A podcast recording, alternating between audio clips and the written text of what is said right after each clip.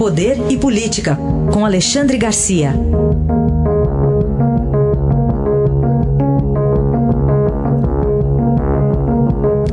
Oi, Alexandre, bom dia.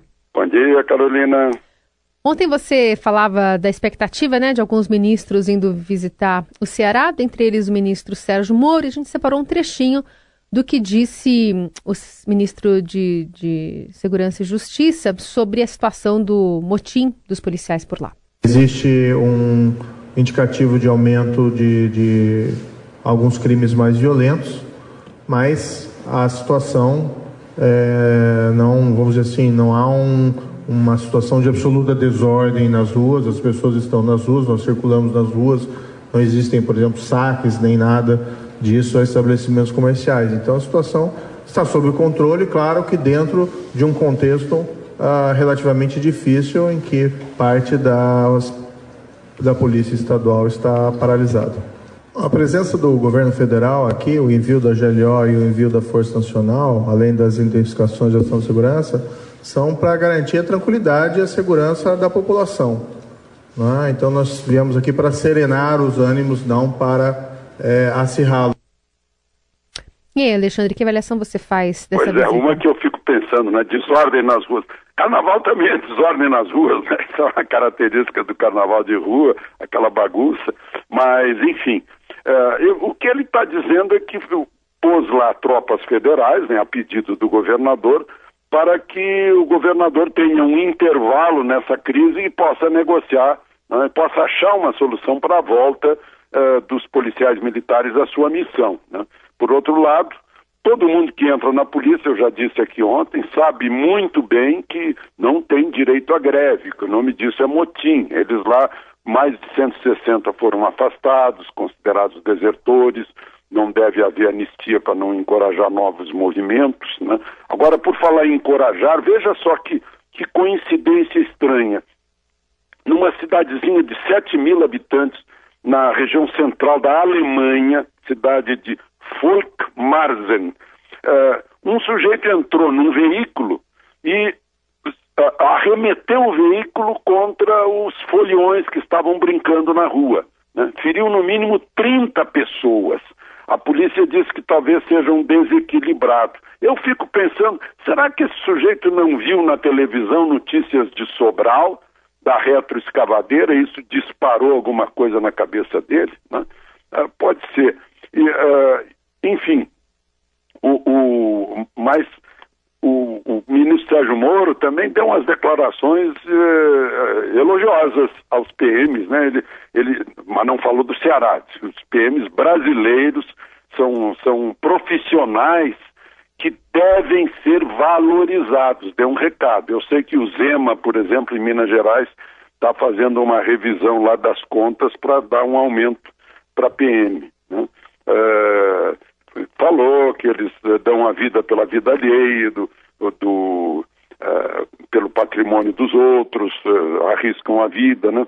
É, é, um momento, como disse o, o Sérgio Moro, estão lá as forças federais para servir e proteger, serenar os ânimos e dar oportunidade para o governo local encontrar uma solução para essa crise.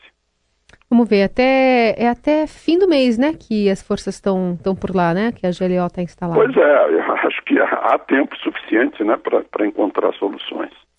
Queria também te ouvir sobre o sargento brasileiro que foi detido lá ano passado na Espanha com 39 quilos de cocaína e agora foi condenado. Condenado a seis anos de prisão para cumprir na Espanha e uma multa de 2 milhões de euros, dá quase 10 milhões de reais.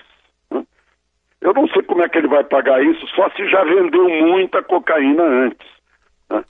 Nesse episódio de junho do ano passado, ele estava com 39 quilos de cocaína num avião de apoio da viagem do presidente Bolsonaro lá para a reunião dos 20 uh, eh, no Japão. Né?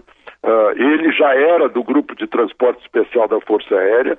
Uh, no tempo de Dilma, fez viagens naquele tempo. No tempo de Temer, fez viagens naquele tempo a gente fica pensando se ele, por quanto tempo esse homem né, que traiu a Força Aérea, que traiu a farda, que mostrou indigno da farda, a, da mesma farda usada pelos maiores veteranos dos céus da Itália na aviação de caça na Segunda Guerra. Né?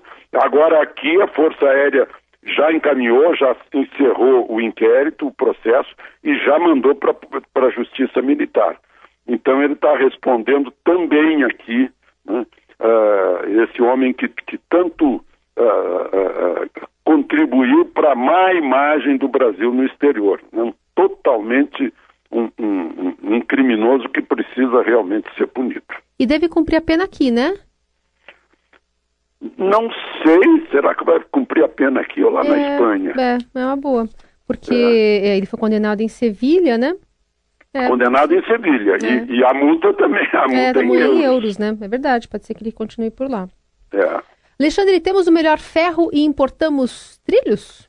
Que coisa incrível. Ontem almocei com um engenheiro de Minas, que é do Ministério de Minas e Energia, e ele me deu um susto contando, contando essas coisas.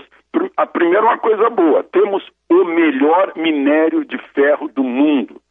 Tanto que outros países que têm ferro compram o nosso minério para fazer um, uma mistura e aumentar o teor. É o nosso, é o melhor minério de ferro do mundo. E não produzimos um quilo, um metro de trilho de trem no momento em que o Brasil está entrando nos trilhos. Né? Um momento em que se expande a, a norte-sul, se faz uma ferrovia de Ilhéus a, Tocantins para ligar com a, com a norte-sul, uma distância equivalente a Berlim, a Roma. Né? É, estamos precisando de trilhos, a demanda é grande e temos minério de ferro, e no entanto, olha o que acontece: o minério de ferro é comprado pela China. E depois nós compramos da China os trilhos. É uma coisa incrível. Né? É, é aquele mesmo país que manda cacau para a Suíça, depois a gente compra chocolate suíço, manda café para a Alemanha, depois a gente compra café processado, industrializado da Alemanha. Está né? é, tá na hora de a gente parar para pensar como estratégia né, de, de botar mais, eh, mais, agregar mais valor aos nossos produtos básicos, aos, nossos produtos primários. Né? A gente está exportando uh, uh, minério e depois importa tecnologia, mão de obra, uh, insumos. é incrível isso. É incrível exportarmos minério e importarmos trilho. Né? Por falta de quê? Falta de uma, de uma laminação aqui, né, que compense uh, uh, com a demanda de trilho. Né? As, as grandes uh, fábricas laminadoras ficam com o pé atrás. Ah, mas será que vai ter demanda de trilho?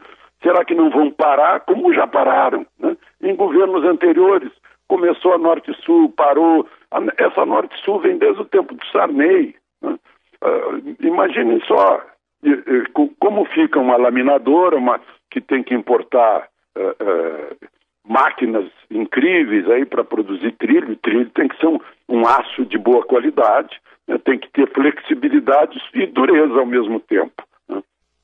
Então, uh, estamos aí diante desse, desse dilema, dessa hum. dicotomia, desse paradoxo, né? que a gente exporta matéria-prima para o outro lado do mundo literalmente, o navio percorre meio mundo com minério, depois vem mais meio mundo, o mundo inteiro, né, para trazer trilho para a gente. E a gente, nos últimos 10 anos, pagou 1 bilhão e 800 milhões de dólares por trilhos eh, que importamos, não só da China, mas também de outros países. Isso aí. Alexandre, obrigada. Até amanhã. Até amanhã.